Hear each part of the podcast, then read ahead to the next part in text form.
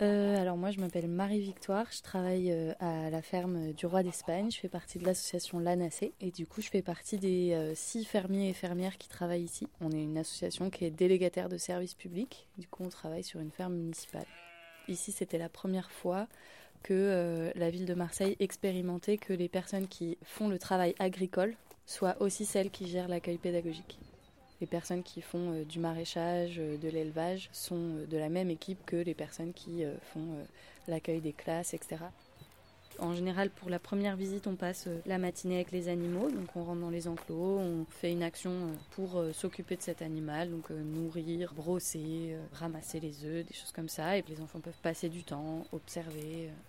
Et avec les végétaux, c'est souvent plus compliqué d'intéresser euh, les enfants ou même les adultes. Et euh, du coup, là, on a un, jardin pédagogique.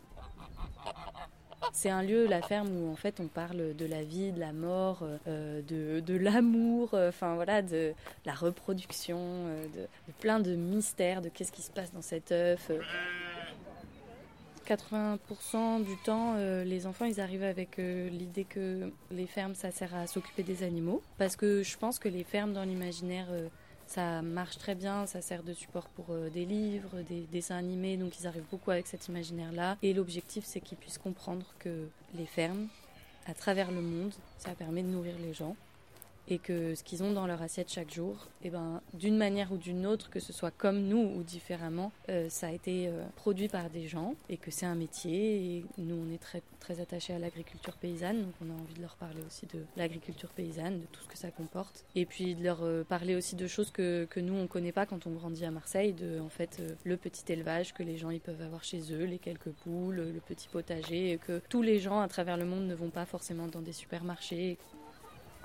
Moi, je suis, mais je pense c'est assez personnel, mais moi, je suis assez attachée au fait que les fermiers et les fermières n'ont rien inventé, que la nature, elle nous nourrit, en fait.